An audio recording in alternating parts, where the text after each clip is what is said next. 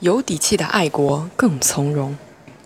十一将至，街头巷尾国庆气氛浓烈，博物馆、纪念馆多了注视的目光。人们从历史触摸国家的源流，校园里多了祖国的元素，爱国的种子播撒在幼小的心灵。大街小巷多了鲜红的国旗，人们互相传递着共同体意识。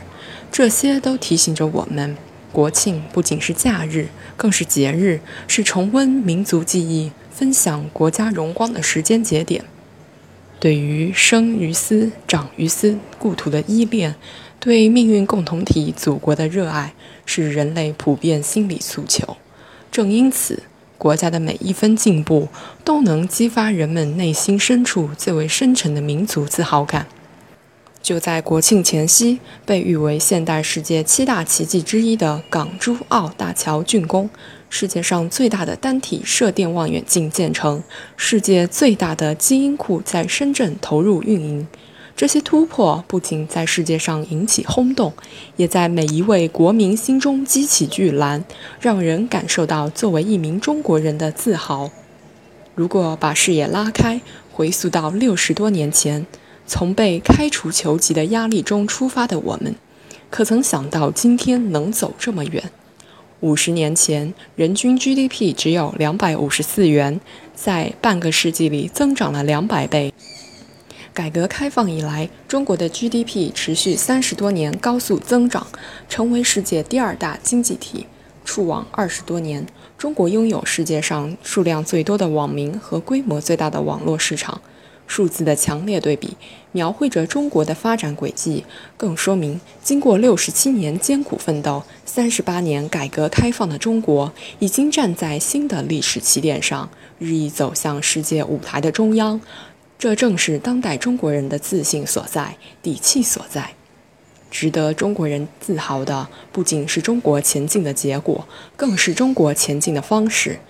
与历史上先后崛起的大国相比，中国更多的是在内生性演化的基础上实现现代化，在本土范围内消化现代化的矛盾，不从他国掠夺资源，也不向他国转嫁危机。新起点上的中国将是人类历史上第一个不依靠侵略而崛起的大国，它丰富了人类发展的模式，改变了大国崛起的范式。对此，有国际观察家直言：“对世界而言，中国的和平崛起是一种创新。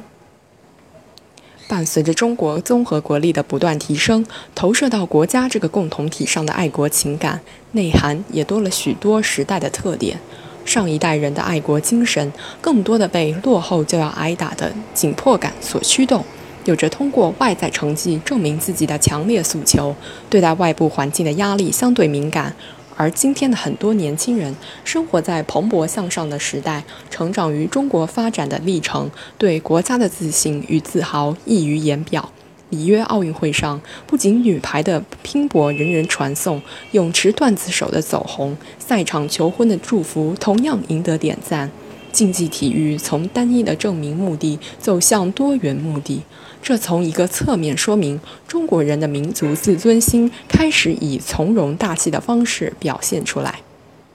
这种更多基于中国崛起实践的认同感与归属感，让我们既能更坦然地面对中国的历史，也能以平视的目光看待西方。这是一种更加自信从容的爱国情感，也是一种更加理性平和的大国心态。当前，“一带一路”的画卷正铺展开来，从满载货物由重庆隆隆奔向亚欧大陆腹地和波罗的海沿岸的中欧班列。到史塔吉克斯坦实现南北的真正统一的沙赫里斯坦隧道，